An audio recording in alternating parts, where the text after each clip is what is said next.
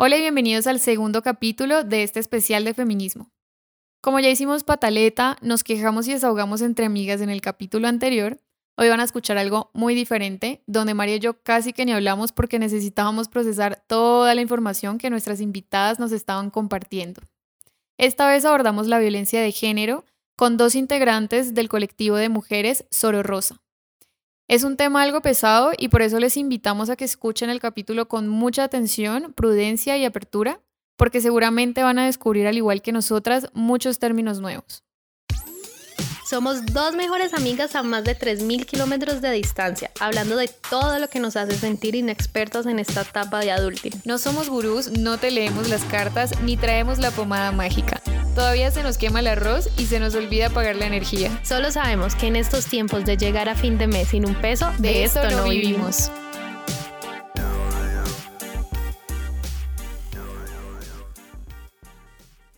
Hola amigos, ¿cómo están? Bienvenidos a otro capítulo más de este hermoso podcast y de este especial que estamos teniendo este mes tan importante de feminismo.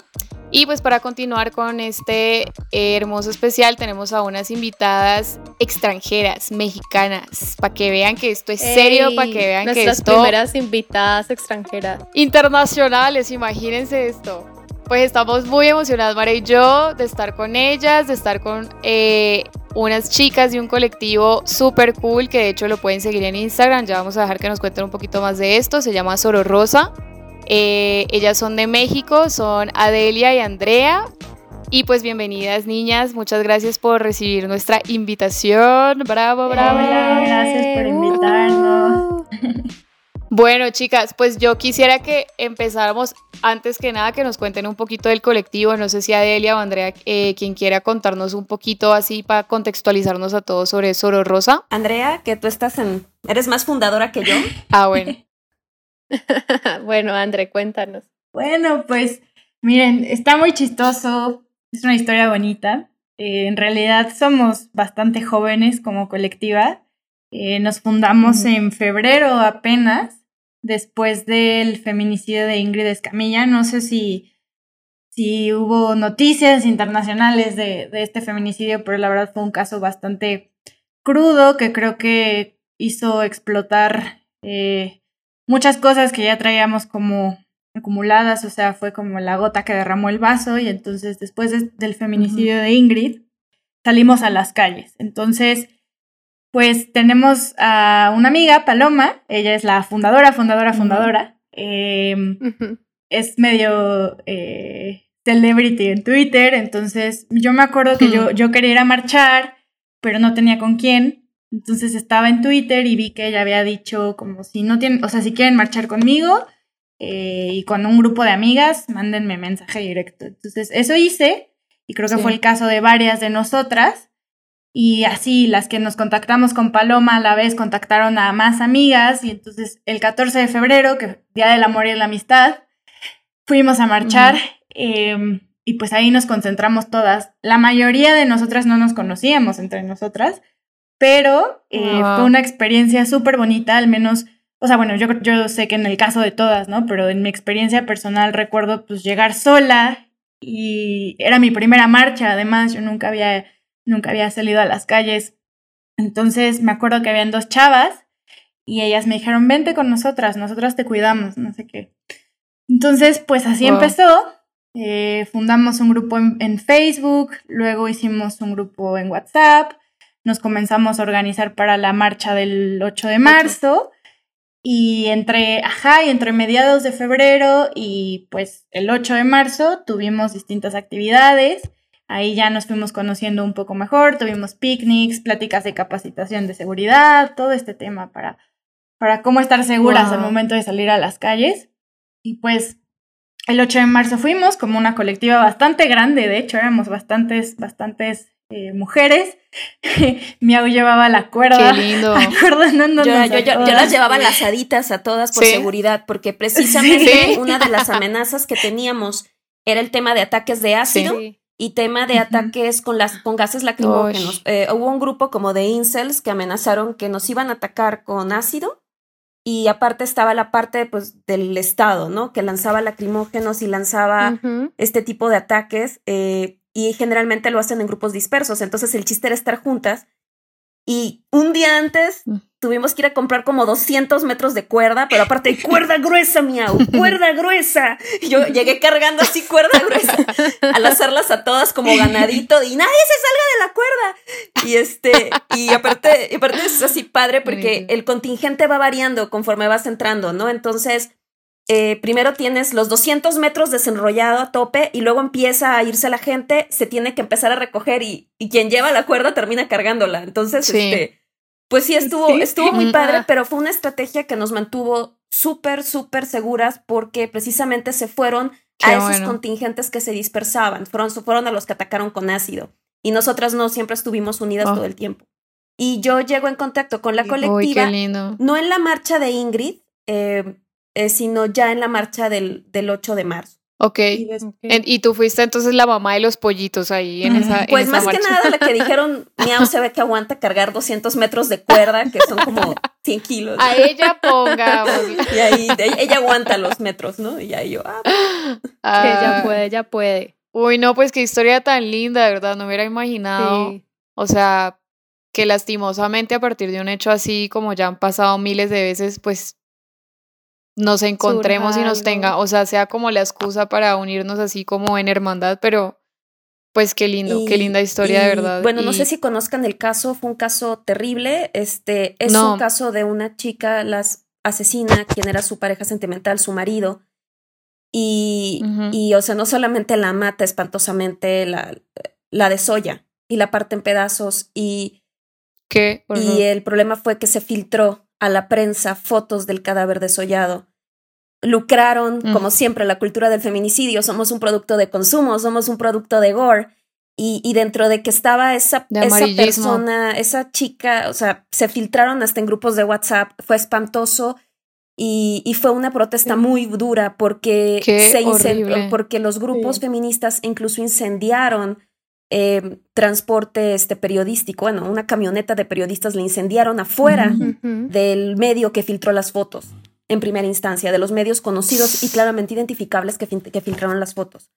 Y este, y bueno, eso fue uno, y, y, pues el 8 de marzo, y de ahí nos hemos mantenido en línea y más que nada en un grupo de WhatsApp como de contención en tiempos de pandemia, porque sí te podemos decir que en la pandemia ha aumentado la violencia contra las mujeres, sobre todo aquellas que siguen viviendo en, su en sus casas, no solamente es la violencia de la pareja, es la misma violencia que puede ejercer la familia contra una mujer cuando no piensa dentro del marco en el que nos han educado. Entonces, no, no, más que nada, ahorita nuestro grupo es de contención, pero a tal grado de, y lo puede decir Andrea, de que si alguna chica tiene algún problema de tendencias suicidas, enseguida todo el WhatsApp se moviliza y prestamos ayuda o pues distintas instancias, ¿no? Y o, hacemos momento del desahogo. Qué hermoso. Hacemos momento del desahogo y este y lo que nos hemos mantenido son con los talleres en Zoom. Es lo que hemos hecho.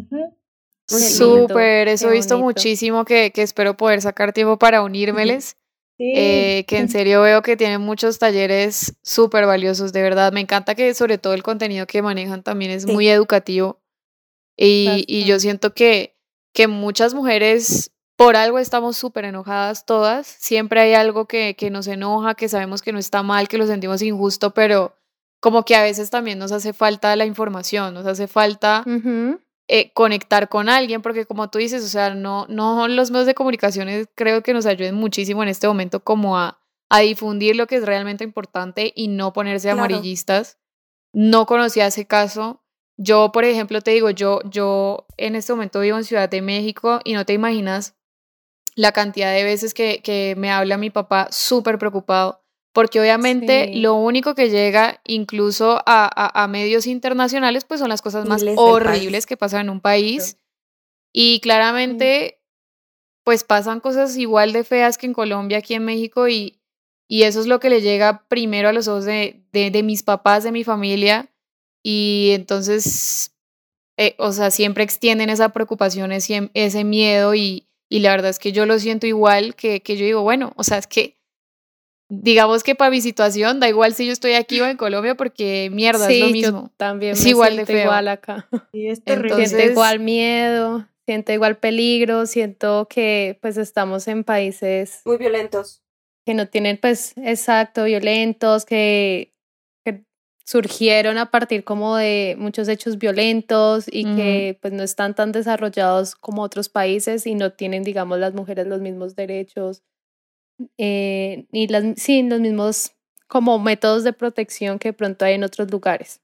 Sí, y como que parten de, de tradiciones que pues hoy en día no nos está trayendo absolutamente nada, o sea, no nos está aportando nada, nos está denigrando, nos está poniendo, o sea, en un desequilibrio horrible como, pues como mujeres. Entonces, sí. Eh, sí es durísima la situación y por eso nos encanta poder hablar con ustedes, que, que también tienen como esa otra perspectiva desde México, que es un país tan hermoso, tan lindo, que, que uno dice países como Colombia, como México, como tantos en Latinoamérica, con cosas tan bonitas y gente tan linda que, que tiene tanto que aportar y tiene tanto potencial y pues eh, lamentablemente se, se, se, oscurece con, con todos estos hechos tan, tan feos. Eh, yo quisiera preguntarles, ya que eh, empezamos a hablar, o sea, de, de este hecho que las unió como colectivo, eh, y es que de pronto nos explicaran un poquito más entonces de qué se trata la violencia de género, por qué ocurre o, o, cómo nace la violencia de género o a qué se le puede denominar violencia de género. Pues bueno, si nos vamos a una definición lo más simple posible, porque es un tema muy difícil, porque estamos hablando de distintos factores, porque el género involucra muchas cosas. O sea, tenemos identidad de género, expresión de género y de ahí las demás orientaciones sexuales. A grandes rasgos, la violencia de género se define esa, esa, violencia que se ejerce como algo discriminador eh, contra una persona por su género o incluso identidad de género y muchas veces incluyen incluso las orientaciones sexuales. Y aquí hay un rollo y un gran debate. Eh, por ejemplo, hay quienes dicen los hombres padecen violencia de género o quién padece violencia de género y hay gente que dice ni madres, los hombres no la padecen y hay gente que dice y de hecho hasta académicos dicen no, sí, los hombres también la padecen. Si ustedes me preguntan históricamente, eh, la violencia de género parte y es estructural, es decir, está arraigada, no es circunstancial, no es nada más pasó ahorita, llegó un cabrón y me dio un golpe, este ocurre porque está engranada en nuestra cultura, en nuestras instituciones e instituciones desde las privadas, desde la familia hasta instituciones de gobierno. Y, por ejemplo, una de las preguntas que siempre hay es, ¿quién padece la violencia de género? En primer lugar, como grandísimo colectivo, la mitad de la población, las mujeres. ¿Por qué? Porque hay un patrón de discriminación que nos violenta de distintas maneras eh, y que es estructural y que es histórico, o sea, es un patrón histórico de discriminación. O sea, desde siempre, la mujer, si te pones a pensar, muchas mujeres adquirieron el derecho a la propiedad apenas en el siglo XX. O sea, que es nada de la historia. Es nada. Y cuando, por ejemplo, la gente dice, no, es que los hombres también padecen violencia de género, sí, pero no. Eh, es algo muy difícil de definir y es opinión mía. eh, eh, ¿Por qué? Porque no siento que un hombre se le hayan cortado los derechos por ser hombre de manera histórica. Claro, el patriarcado tiene implicaciones también dolorosas para ellos, por supuesto. O sea, son los que van a la guerra, los primeros que matan, pero obviamente esto desde una perspectiva de menospreciarnos a nosotras. Nosotras no somos tan valientes, no somos tan fregonas. No, o sea, incluso lo que se pueden ver como privilegios de la mujer es un patrón de discriminación, porque somos bonitas, delicadas, pendejitas, ¿no? Sí. Entonces, si tú me preguntas por este lado, yo no puedo decir que el hombre como género padece violencia de género.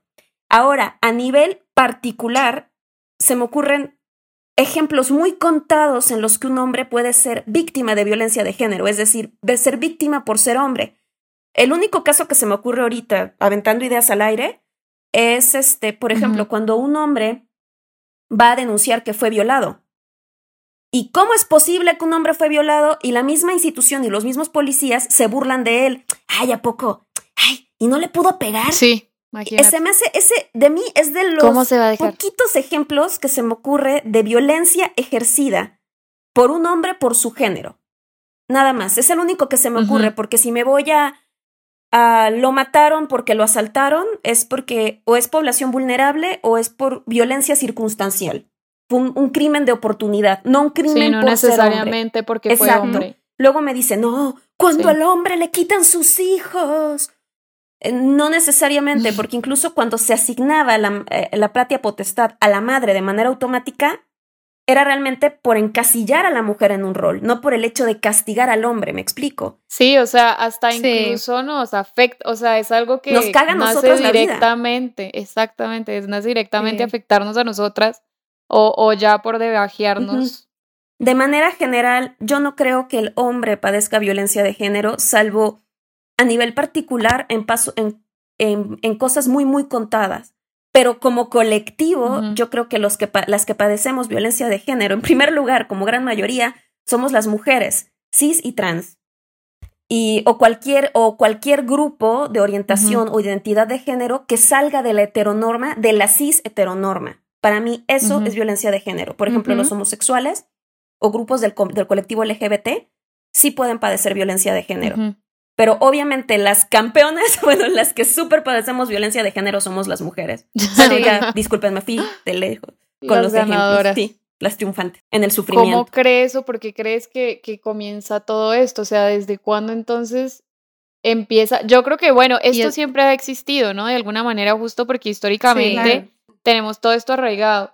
Pero ¿desde cuándo podríamos decir entonces que empieza este término? Porque a lo mejor pasó hace siglos, pero, pero siento que, que es algo muy nuevo que estamos empezando como, como a nombrar y a notar y a calificar como tal, dándole esta connotación también negativa, que obviamente pues es súper negativa pues como sociedad para todos. Y a llamarle, y a llamarle ya feminicidio, a darle su nombre como el nombre propio digo, no sé si Miau tenga como la fecha exacta, pero yo creo que tiene que coincidir justo cuando las Naciones Unidas ya lo, lo tipifican, ¿no? Lo nombran.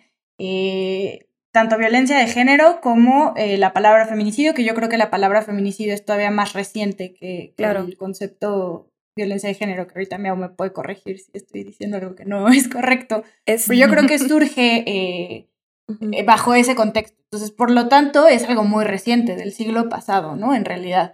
Pero como tal, como, como práctica, como realidad, así no haya sido nombrado eh, así antes del 1900, pues al menos en la sociedad mexicana y probablemente en muchas de las sociedades latinoamericanas, y no es que en todas, pues lleva yo creo que desde, desde la colonia, probablemente antes, eh, pero realmente en México ha sido una sociedad machista por siglos, siglos, siglos, este, y eso ya también conlleva muchas, o sea, está también muy potenciado por el tema económico que ya medio tocó Miao en su intervención pasada, en los temas de la propiedad, en el, el, los poderes que se le otorgan a las mujeres, el lugar que se le otorga a la mujer.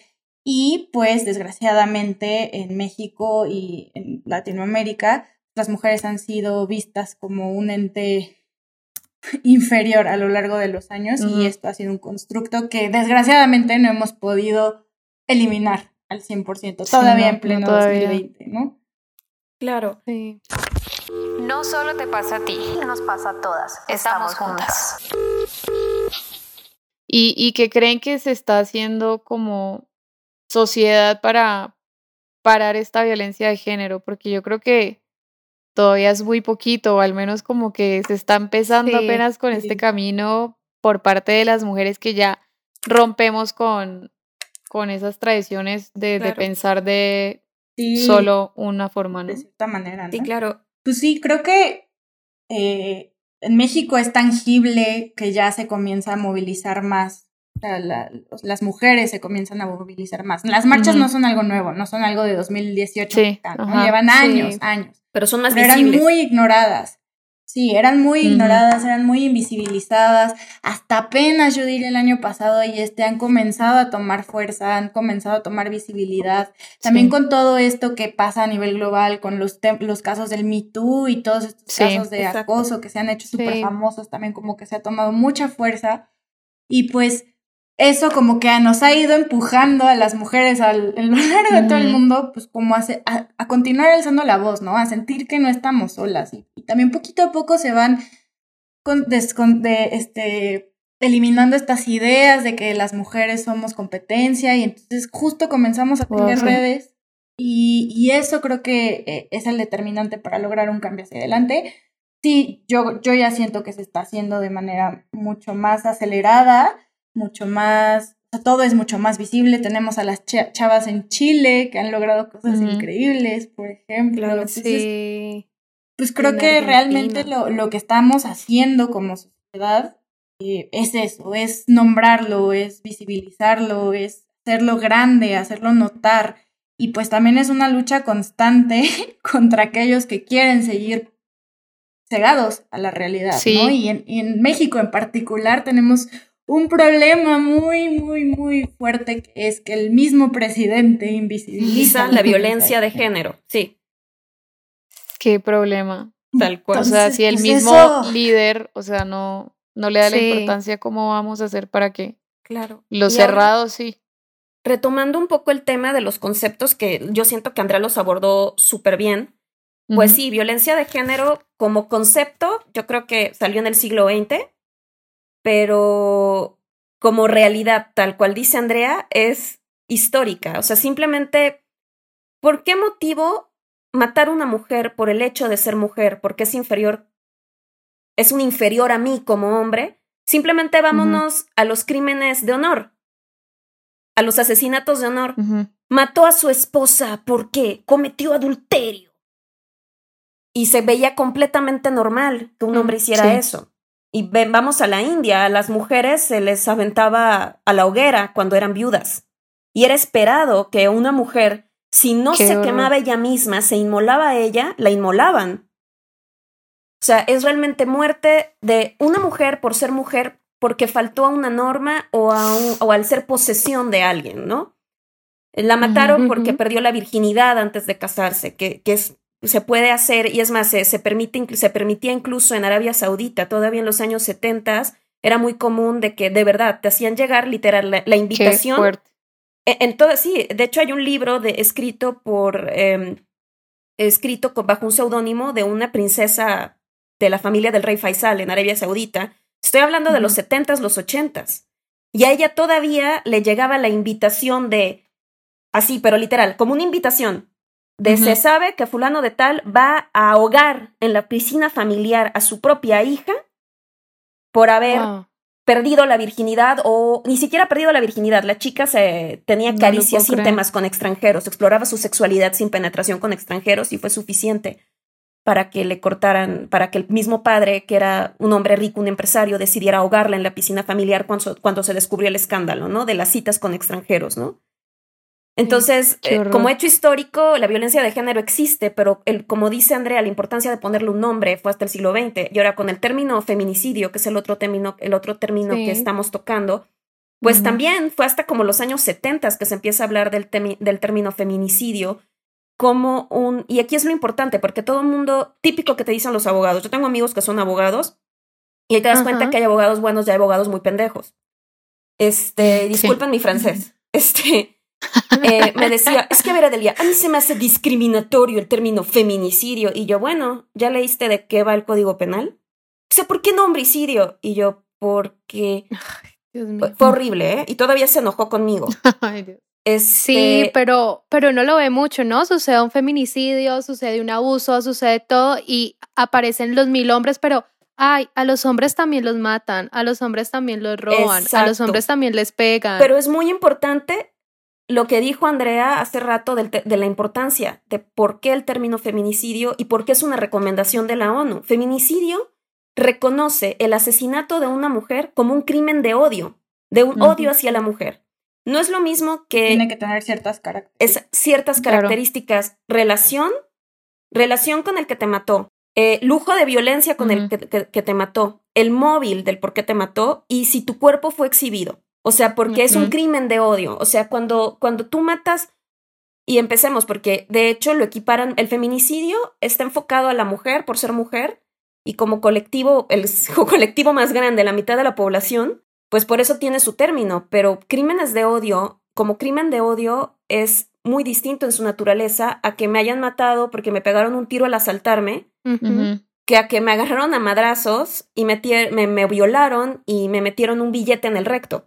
Qué horror. Porque ahí la intención era humillarme. Y créeme que como, es, como esta descripción de cadáveres que te estoy dando, así se encuentran a muchas mujeres. Cuando tú decides cometer un crimen contra alguien de la comunidad LGBT, generalmente eh, pues son hasta actos necrófilos de mutilación de los cuerpos, cortar testículos, eh, mutilar los genitales. A, este Lo más indignante que se puede, ¿no? Lo más indignante que se pueda y la exhibición. ¿Por qué? Por putos. Porque incluso eh, los crímenes de odio contra la comunidad LGTB, si tú te pones LGTQ, whatever, LGBT, tiene que ver mucho con el odio a lo femenino. Muchos, muchos ataques que se hacen a la, contra esta comunidad es, aunque es homofobia, se desprende de una misoginia. Yo mato al hombre que va en contra de la heteronorma porque se osó a usar una falda, ¿no? Sí, porque se pinta las uñas, porque es Porque por eso ya es gay, aunque probablemente ni lo sea. O sea, es el odio a lo femenino. Cuando se ha asesinado homosexuales, muchas veces no es porque sepamos que ese homosexual es homosexual. O sea, a mí no me consta si está casado con un hombre, si está enamorado con un hombre. Lo que ven generalmente los que los asesinan en la calle es si tenía esa persona un elemento femenino. Hasta ese grado llega la misoginia. Qué horror. En la sociedad. Y bueno, y pasando al término de feminicidio, pues prácticamente tú al ponerle un nombre a un fenómeno es, es en el momento en el que tú empiezas a tratar de hallar una solución. Por eso es la importancia de clasificar las violencias y entre ellos la violencia de género no es una excepción y la violencia machista no es una excepción.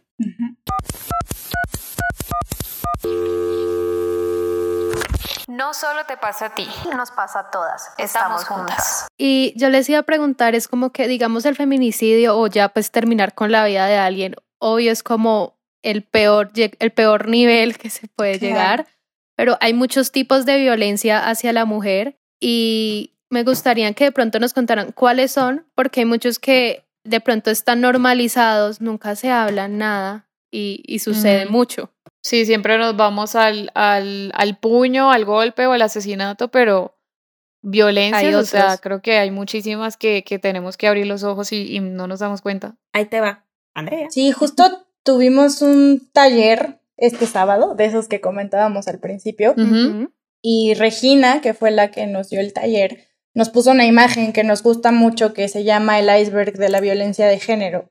este, este iceberg, de hecho, lo plantea o lo presenta Amnistía Internacional y justo es, es toca todo esto que estamos diciendo porque habla de, la, de las violencias invisibles y de las visibles que obviamente terminan pues, con el, el, feminicidio, ¿no? Entonces, por ejemplo, aquí lo tengo y dentro de lo invisible, que es lo que estaría abajo del agua, aquello que no ves, pues tenemos los micromachismos, tenemos las anulaciones, que las anulaciones pueden ser, por ejemplo, el gaslighting, que es cuando tú dices, me siento así o siento que esto está mal por tal y entonces un hombre te dice, no, no, no, lo que tú sientes no, no es enojo, es, estás exagerando, pues, estás en tus días. ¿Y cuáles son los micromachismos? Un ejemplo. Pues un micromachismo muy, muy básico yo creo que sería el, los comentarios cotidianos, ¿no? Los que creemos, los que se les hacen chistosos entre ellos, que en realidad no son chistosos. Por ejemplo, un, ay, hazme un sándwich. O no sirves para nada, vete a la cocina. Cositas así que para ellas son, son muy, muy chistosos. Sí, que hasta pero que en realidad tienen de trasfondo. Sí. Exacto, tienen como una, un atisbo de violencia ahí. Sí, algo, algo de verdad hay, ¿no? Algo de intención ahí en ese, en ese mensaje. Exactamente. Y muchos de ellos parten de lo que es la división sexual del trabajo, eh, que por ejemplo las, las tareas del ámbito de femenino, aunque son tan importantes, de la, perdón, del ámbito privado, como el formar una familia, el cocinar, el, el cuido, todas esas labores que tradicionalmente nos han asignado a las, a las mujeres, son menospreciadas, cuando curiosamente y esto sale de clase de teoría de género y de clase de sociología, el trabajo privado es lo que da el tejido social al, mundo, a la, sociedad, es la reproducción eh, de patrones de conducta y demás. Entonces, realmente el trabajo de casa eh, forma mucho el tejido social. Si, si la casa está en, inestabilidad, la sociedad lo va a estar.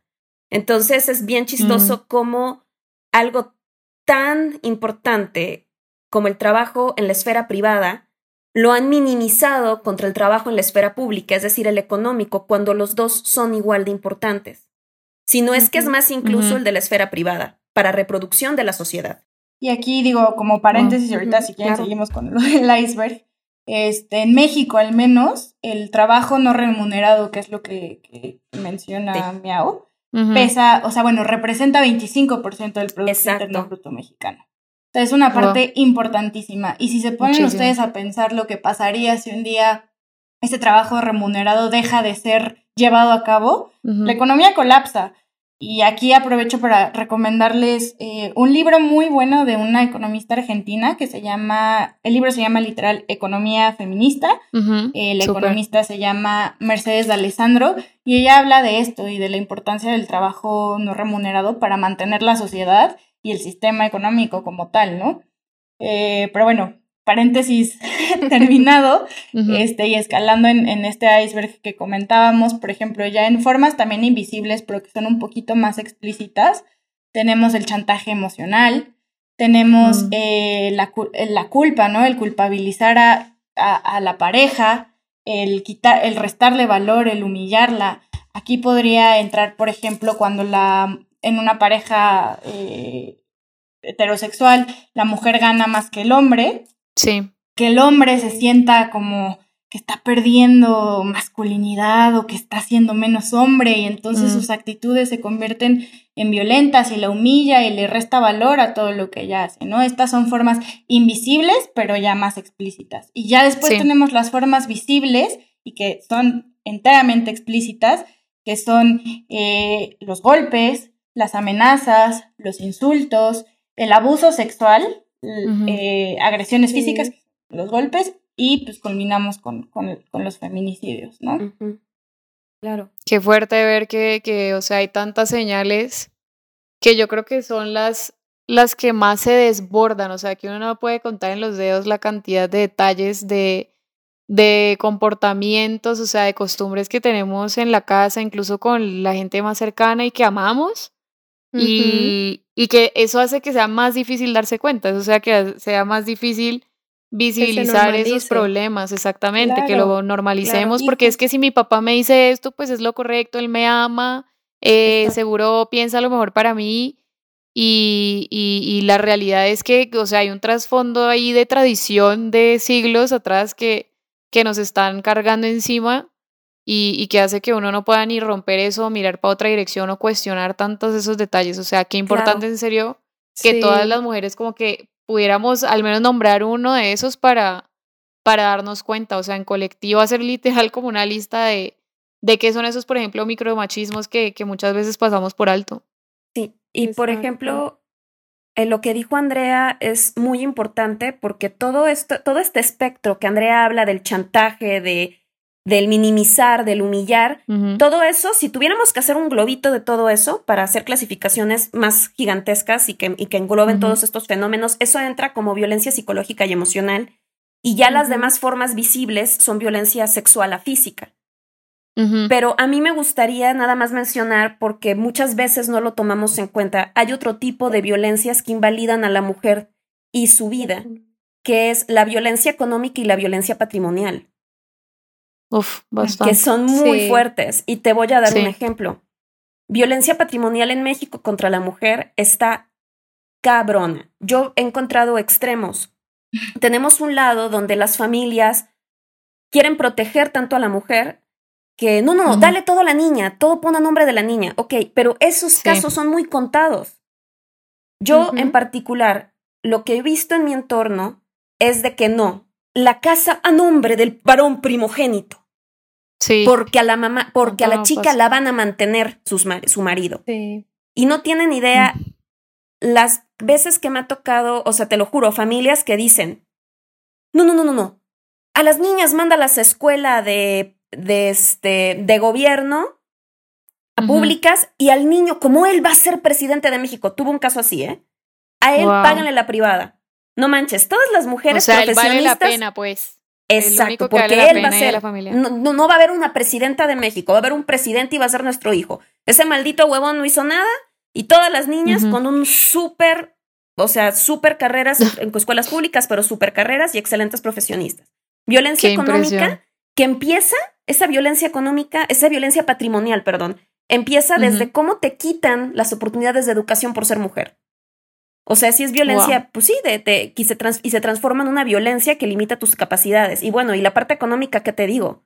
Los terrenos para, el, para el hijo, los todo, o sea, es más, hijo, toma 400 mil pesos para que te relaciones y pongas tu negocio. Y a las mujeres no nos invierten un centavo más que nuestra educación. Porque muchas de la idea que tienen los padres es de que nosotras al llegar a la universidad, ahí vamos a conseguir marido. Aunque, aunque por un lado un papá se pueda ver muy abierto, muy fregón, quiero que mi hija estudie y que, o sea, se ven hasta como que aliados porque quieren que su hija sea chingona, pero realmente en el fondo no se le da el apoyo que se le da al varón económica, eh, en, cuanto a patrimonio. Y ahora, de mano de la violencia patrimonial está la violencia económica. Un ejemplo, y que esta la ejercen tanto los cónyuges a través de la, del chantaje y la manipulación. O sea, economía va vinculado a emocional en el chantaje este, donde prácticamente es, pues quítale la lana a tu mujer y que ella mantenga y que prácticamente lo que llega al bolsillo de tu mujer es el, tiene que llegar para la familia, ¿no? No, y esto también se, se relaciona con, o sea, impacta mucho en por qué las mujeres muchas veces no pueden salir de situaciones de violencia. Y es por eso que también es tan grave. O sea, si una mujer no tiene patrimonio, si no tiene, eh, o sea, si no es independiente económicamente, muchas veces tiene que quedarse en situaciones de violencia y eso es gravísimo, ¿no? Eso es, eso es también uno de los muchos efectos de, esto que menciona Delia, también es muy grave. Y, y retomando rapidísimo, porque no me gustaría que quedara en el aire cuando estábamos hablando de, de, nombrar las violencias y de claro dejar de normalizarlas y, y, decirlas. Es justo por eso nosotras que, que, creemos que es tan importante tejer estas redes de apoyo que estamos generando, ¿no? Porque ahí, literal, podemos ir nombrando y quitándole lo normal a todo eso que creemos que está bien y que debemos soportar, ¿no? Han habido varios casos dentro de la colectiva en los que hemos dado pasitos chiquitos, pero poquito a poco las niñas van como abriendo, las mujeres, perdón, van abriendo, van abriendo los ojos y van diciendo, oye, sí, esto, esto no está bien, y oye, esto que yo pensé que había sido una experiencia sexual rara, en realidad fue abuso. no fue. fue, un abuso sexual. Entonces eso también es muy, muy importante de estas redes que, se van construyendo y sí me gustaría decirle a todas las que nos están escuchando, busquen redes de, mujeres. Busquen colectivas. Salvan vidas y cambian vidas y mejoran la vida. Sí, incluso, incluso cuando pensemos que, que estamos bien y que a nosotras no nos afecta nada, porque yo creo que e, eso es lo que pasa justo con estas violencias o abusos silenciosos, o sea que, que pensamos que de pronto llevamos la vida perfecta con con nuestros, no sé, figura paterna, con nuestros amigos, con nuestra pareja y, y a lo mejor abriéndonos y charlando y compartiendo estas cosas entre redes de apoyo y con otras mujeres que sepan de pronto un poco más y estén más abiertas a esto, nos demos cuenta que hay cosas que están mal, nos demos cuenta que estamos vulnerables. Ese tema, por ejemplo, de la independencia me parece fuertísimo, o sea, ¿cuántas veces no vemos noticias o, casos o historias de mujeres que, que ya hasta que tenían el ojo morado las llevaron a un hospital, fue que la familia o alguien se pudo dar cuenta lo que vivía en su casa. ¿Y, ¿Y por qué? Porque la mujer nunca fue capaz o no tuvo la valentía de enfrentarse o irse de la casa o largarse con los niños o lo que sea. Pues porque de, de dónde va a comer, ¿sabes? O sea, ¿a dónde me voy a quedar? ¿A, ¿A, dónde me voy a ir? O sea, se me viene ahorita a la cabeza un caso que, que, que me tocó en la calle acá en, Ciudad de México. Eh, estaba yo pasando con mi novio caminando y, encontramos una señora en la calle llorando con dos niños chiquiticos. Eh, y no estaba pidiendo absolutamente nada, pero la escuchamos sin querer hablando por teléfono. Y la señora decía, no tengo dónde ir, no tengo dónde quedarme. De verdad que, o sea, me entró una frustración horrible ver una mujer así desamparada en la calle, estaba, eran como las 10 de la noche con dos niñitos y escuchar que no tenía dónde quedarse, lo que hicimos fue acercarnos a ella, darle algo de dinero para que se pudiera movilizar o, o, pagar algún lugar donde quedarse. Y la historia que nos cuenta detrás es que su hijo sufría de una enfermedad que en ese momento no me acuerdo, pero, pero era algo difícil, algo que tenía que estarse tratando. Su marido se estaba gastando el dinero de, de la salud de su hijo en trago, en licor. La señora se enfurece con él y pues el señor la agrede, la golpea. La señora estaba, estaba golpeada, estaba llorando en la calle. Tuvo la valentía por fin porque le pegó y porque ya todo se desbordó de irse a la calle incluso así no tenía dónde quedarse. ¿Por qué? Porque todo, todo, todo lo dejamos a manos de, de, muchas veces de nuestra pareja sentimental, de los hombres, sí. Eh, y, y, no necesariamente son los mejores administradores. No digo que, que todos sean así, pero, pero también si son personas inestables que están pasando por alguna adicción o, o comportamientos súper violentos, pues entonces nos vemos directamente afectadas tanto las mujeres como nuestros propios niños porque porque no hay de otra, porque es que no tengo dónde comer, no tengo a dónde irme, no tengo con quién quedarme, no tengo ni un centavo porque todo lo tiene él. Y, y, y qué fuerte, y yo creo que por eso mismo uno tiene que empezar a hablar de esto porque, porque hay muchas mujeres que no, es súper evidente que no, no tienen esa visión y que no, no, no tienen esa confianza o esa compañía que nosotras de pronto tenemos en este momento, por ejemplo, al hablar de estas cosas, ¿no? Sí, y yo pienso que también es importante que empecemos a educarnos de estos temas, no solamente para que nosotras eh, reaccionemos y actuemos, sino para que podamos tener más empatía con otras mujeres que están pasando por estas situaciones. Uy, sí. Porque es que ahí viene también el tema muchas veces que vemos que una mujer fue golpeada, que fue abusada o que no se va de la casa y somos, ¿y por qué no lo hace? como que yo no entiendo por qué no lo hace, exacto. Hasta la culpamos directamente a ella. Y es triste como que eh, hemos caído muchas veces como mujeres también en hacerlo. Y es también porque no tenemos como esta educación eh, y no, pues no conocemos y no, no vamos como más allá de lo que está a la simple, ¿no? A la simple vista. Sí. Claro, y además, este, bueno, tenemos esta idea bien tonta que si a una mujer la hacemos profesionista, ya sabes, ¿no? El de te vas a la universidad, vas a producir tu dinero. Sí, ese es uno de los tantos pasos para que una mujer tome control de su vida. Pero no es el único. Yo he sabido de casos de profesionistas que literal, el sueldo de ella se deposita en la cuenta del marido. Sí. Eso, Eso está terrible. Eso leí. Y algo, y otra cosa que también nos limita mucho el, el desarrollo a nosotras pleno de nuestras vidas. Nosotras, y esto, bueno, nos damos con doña Simón de Beauvoir, vámonos hasta la madre de todo este rollo. El hecho de que nosotras no se nos considere individuos plenos por ser, ¿sabes? Por ser, por estar, sino que somos individuos y que, y que nuestra identidad se forja respecto a los demás. Sí. Yo soy mujer, soy madre, soy hija. ¿Sabes? Sí, sí, sí. Está, soy madre, soy hija, los llamados cautiverios, ¿no? Sí. Son estos cautiverios donde yo me defino por alguien más y entonces este realmente nunca vino nunca vivo mi vida yo como Adelia, yo como mujer, yo como un individuo pleno. Sí, perdemos identidad total. El hombre, el hombre se le considera un individuo, por eso cuando un hombre de ay, se tomó el dinero de la leche en cervezas. así son los hombres. Ah, porque es un individuo. Pero que una mujer lo haga. Y además, eh, por ejemplo, disculpen que soy muy reiterativa con el tema de la violencia económica, porque de verdad la parte económica es muy importante dentro de muchas más para que una mujer empiece a dar sus primeros pasos. El que se espere que tú como mujer soltera, que no estás casada, tú veas exclusivamente por tus padres. O que se te considere que tú tienes más dinero por el simple hecho de ser soltera y que ese dinero tienes que volcarlo al cuidado de tus padres o al cuidado de alguien. Que porque te sobra, ¿no? Como si, sí, exacto, como que tu valoración de que tú no eres una adulta de verdad porque no estás casada o con hijos. Wow, sí. Y entonces, y eso es algo que, que la verdad, este, de hecho, esta cuestión del matrimonio o de los hijos para que te consideres un adulto pleno, nos afecta de muchas maneras como mujeres, incluso es uno de los grandes em, promotores del embarazo adolescente.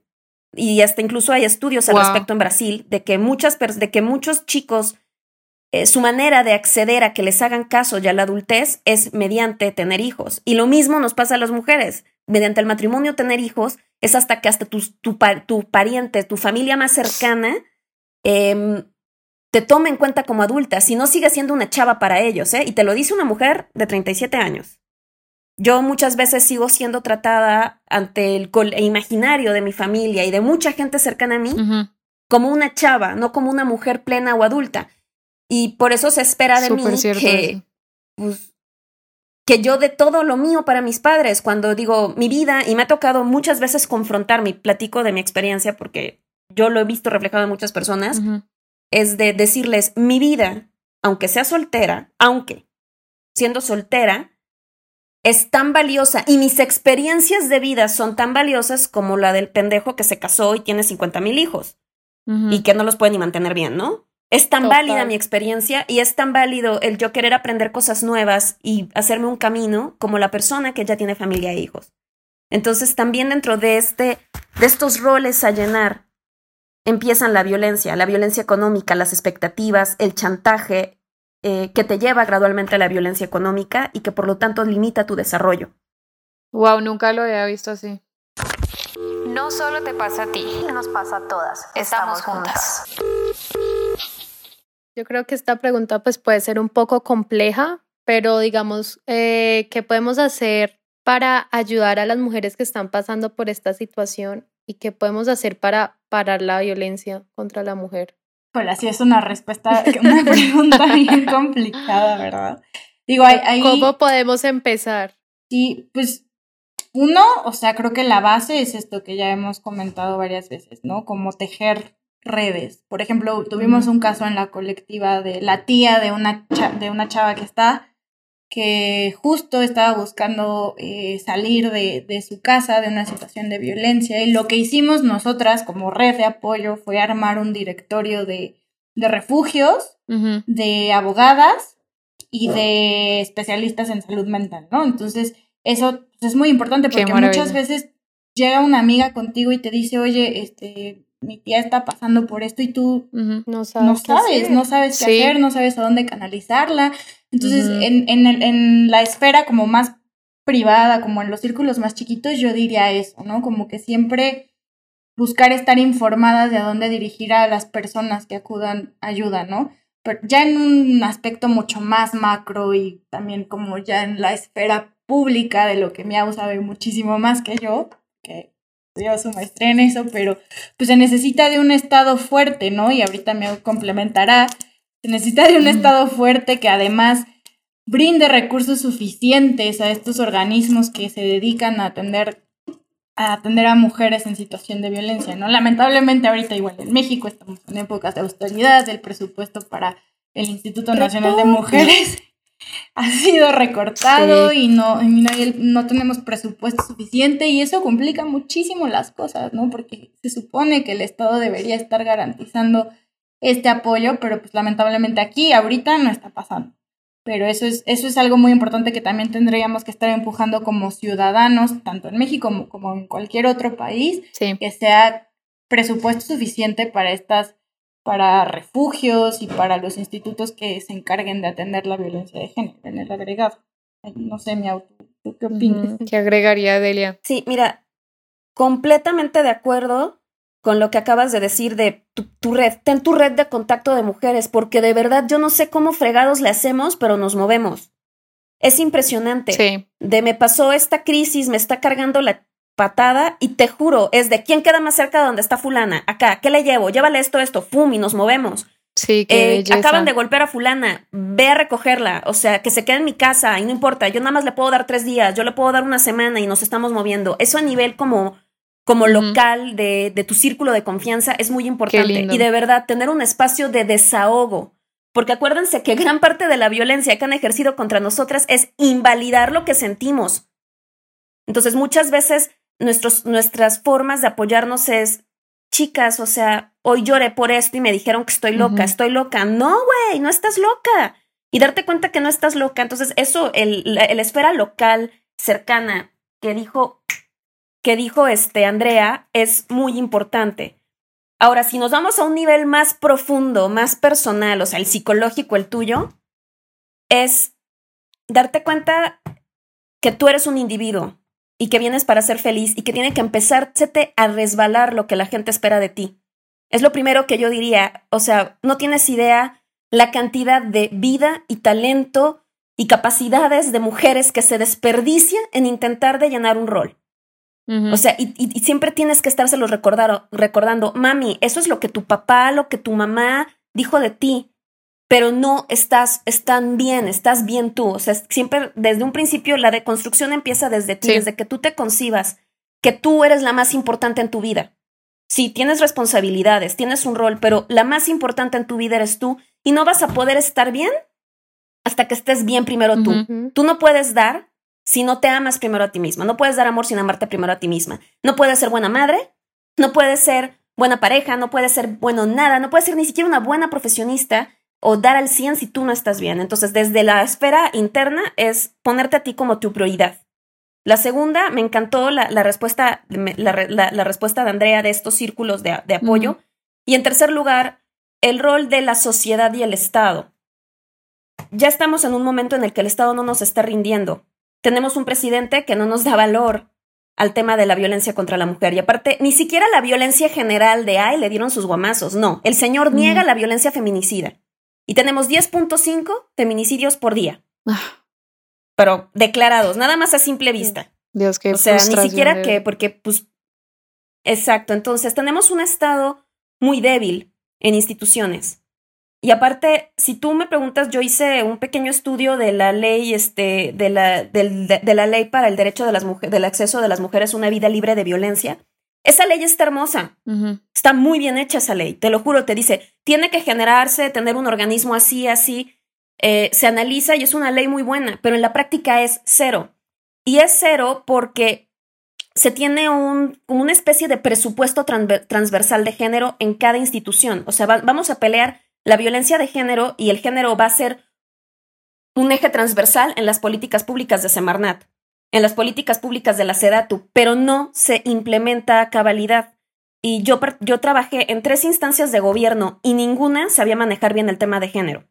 El tema de género que se maneja desde el gobierno es talleritis. Dan un chingo de talleres para mujeres. O funcionaria pública. Va a haber el taller de amor propio. Y se queda en, taller, en, taller, en talleritis al, al interior de la institución. Que tú dirías, bueno, está chido si esos talleres me sirven para fortalecer las capacidades como funcionarias públicas. Claro. Pero ni eso, se queda nada más en. aplicarlo, ¿no? En, cómo ponerlo. En talleritis. Y otra cosa también. No hay especialistas de género en gobierno. No hay. Este, yo me tocó trabajar en programas para mujeres, este, por fuerita, y prácticamente de que, ay, vamos a poner un negocio para erradicar el hambre, eh, pongamos mm, eh, talleres de costura, mm. talleres de uñas. O sea, se seguían reproduciendo estereotipos de género. De lo mismo que estamos. Y aparte, y aparte, más de lo mismo y agárrate. Eh, cuando, cuando fue lo del el, um, terremoto de, del 19 de septiembre, eh, aquí en México, 2017, este, mm, querían hacer algo así como, como la SEDATU, se supo, luego se supo que se lo robaron todo, pero bueno, la SEDATU, que es la Secretaría de Desarrollo Urbano y Territorial, se movilizó según esto para reconstruir viviendas en, en sectores pobres, ¿no? Y según esto iban a ser una red de inspectoras. Si tú me preguntas, han de haber sido una red de eh, política, ¿no? De votos. Pero bueno, iba a ser disque una red de inspectoras para perspectiva de género. Me llaman a mí para que yo haga la presentación y todo, y, y, parte de estas labores incluían que estas mujeres muy pobres verificaran que sí se estuvieran construyendo las casas o reconstruyendo y que ellas capacitaran así. Y luego, por, e, por, ejemplo, este, decían que el dinero para hacer la autoconstrucción de las viviendas se iba a depositar directamente a las mujeres. Eso está muy bien. Pero, ¿qué pasa si una mujer tiene al esposo borracho y el esposo borracho ve que esa mujer está recibiendo cada mes 600 pesos para comprar material o lo que sea, ¿no? No, pues se los pues ahí pones en inmensa vulnerabilidad, pones en mucha vulnerabilidad a esas mujeres si no tienes realmente una red de monitoreo y inspección. Antes las pones más en peligro, ¿no? O sea, Ajá. toca empezar es por educar o por ver de otra, de otra forma cómo se... Sí. Para empezar el tema de la seguridad y que, y que haya líneas de auxilio, Ajá. para empezar. Luego, por otro lado, este, a mí me impresionaba que, a ver, Adelia, ¿cómo que las inspectoras van a verificar la construcción? Pero si es gente ignorante. Perdóname, pero los albañiles no tienen maestría y saben construir. Y lo mismo, o sea, no estoy diciendo que, esta, que estas mujeres iban a construir la casa. Estas mujeres iban a tener nociones generales de construcción para ver el avance de la casa. Ah, llegó y estaba el cimiento, cimiento hecho, cha. o sea, podía ser hasta con formatos, algo sencillo, pero que verificaran. Pero desde ahí te das cuenta que para ellos hacer actividades de mujeres es seguirnos teniendo en el mismo cuadrito de cocineras, que no es malo cocinar, en el mismo cuadrito de actividades y no se les ocurre pensar que empoderar a una mujer, que hacer algo con perspectiva de género es precisamente romper ese cuadrito. Exacto, empezar a dar nuevos Entonces, no tenemos no tenemos especialistas de género. Ábrele el campo a, las especial, a los especialistas de género. Que realmente el género sea transversal en las instituciones y en las políticas públicas. Entonces, yo creo que eso es lo que hace falta y hace falta muchísimas capacidades. Entonces, únicamente nos tenemos nosotras como sociedad, qué es lo que ha estado pasando, todos los avances que se han tenido este año en materia legal, de la ley Olimpia y todas estas cosas, ha sido por presión de la sociedad, de las colectivas, de los aliados, porque sí hay aliados de distintos movimientos. Siempre aquí en Colectiva Sororosa tenemos esta idea. Si una persona no es unidimensional, porque yo soy mujer, puedo ser indígena, puedo ser lesbiana, puedo ser esto, un movimiento menos va a ser unidimensional. Entonces el feminismo es fregón cuando es interseccional y agarra todo y participan varios, varias sobre todo. Es un movimiento de mujeres, pero aguas, hay muchas causas aliadas.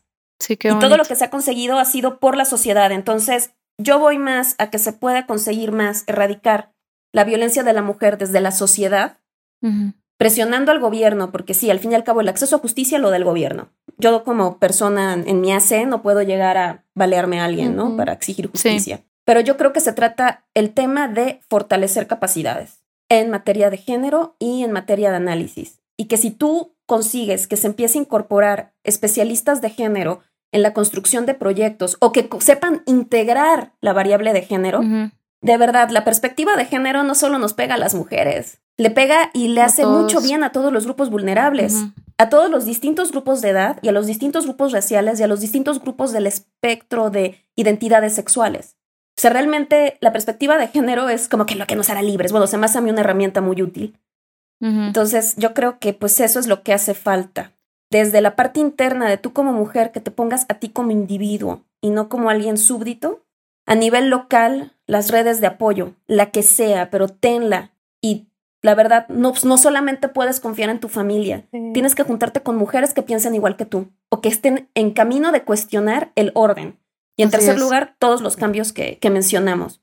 Fortalecer instituciones, fortalecer capacidades en materia de género para que el género realmente se transversalice en los programas. Súper, yo, yo, yo me quedo. Está súper cabrón, ¿eh? O sea, con que o sea, de, de, la parte que tú dices de alianzas, creo que sí, no podemos como que, que, seguir tan ciegos de separar las cosas que, que, que si por una parte pasa un feminicidio y por otra parte pasa, por ejemplo, lo que decías de, de, de también un abuso, una violencia directa contra un, un hombre homosexual, separar eso y pensar que ahí no hay nada de, de, relación porque es que la tiene toda y es que todas estas problemáticas. Exacto, es el patriarcado. Así de sencillo, exacto, ahí está la palabra. O sea, todas estas problemáticas sociales tienen una base de, de, de tradiciones que, que, van en contra de, pues, de los derechos humanos, o sea, y de, sí, de todos que como individuos, independientemente de nuestro género, de nuestras inclinaciones sexuales, de lo que sea, pues deberíamos gozarlos por igual. Eh, yo quisiera aquí entonces eh, eh, cerrar esta parte concluir un poco con que, chévere, yo creo que, que como individuos y como mujeres podemos empezar desde nosotras mismas, lo que dice Adelia de de empezar con el amor propio, con ponernos a nosotras primeras, lo que dice Andrea de, de sororidad, o sea, de buscar redes de apoyo. Si uno no sabe dónde, pues empecémoslo, o sea, también tengamos un poquito más de iniciativa con todo esto, no, de compartir esta conversación que estamos teniendo, de compartir este podcast con alguien que de pronto lo necesite, que necesite abrir los ojos, de, de, buscar redes sociales, esta red de Soro Rosa, por ejemplo, y, compartir y difundir, y si no, fundarlo porque hay, hay, o sea, hay plaza para todo el mundo, o sea, espacio es lo que hay y es lo que necesitamos. Y hasta aquí llega la primera parte de esta conversación con nuestras invitadas, pero esperamos que hayan reflexionado y aprendido como nosotras. Para la segunda sección vamos a hablar de feminismo y seguiremos aprendiendo de nuestras amigas de Soro Rosa. Las invitamos a que compartan este capítulo con todas sus amigas y mujeres en sus vidas y gracias por llegar hasta aquí con nosotras. Si te gustó lo que escuchaste y quieres saber más del contenido del que estaremos hablando, encuéntranos en nuestras redes sociales como arroba de esto no vivimos.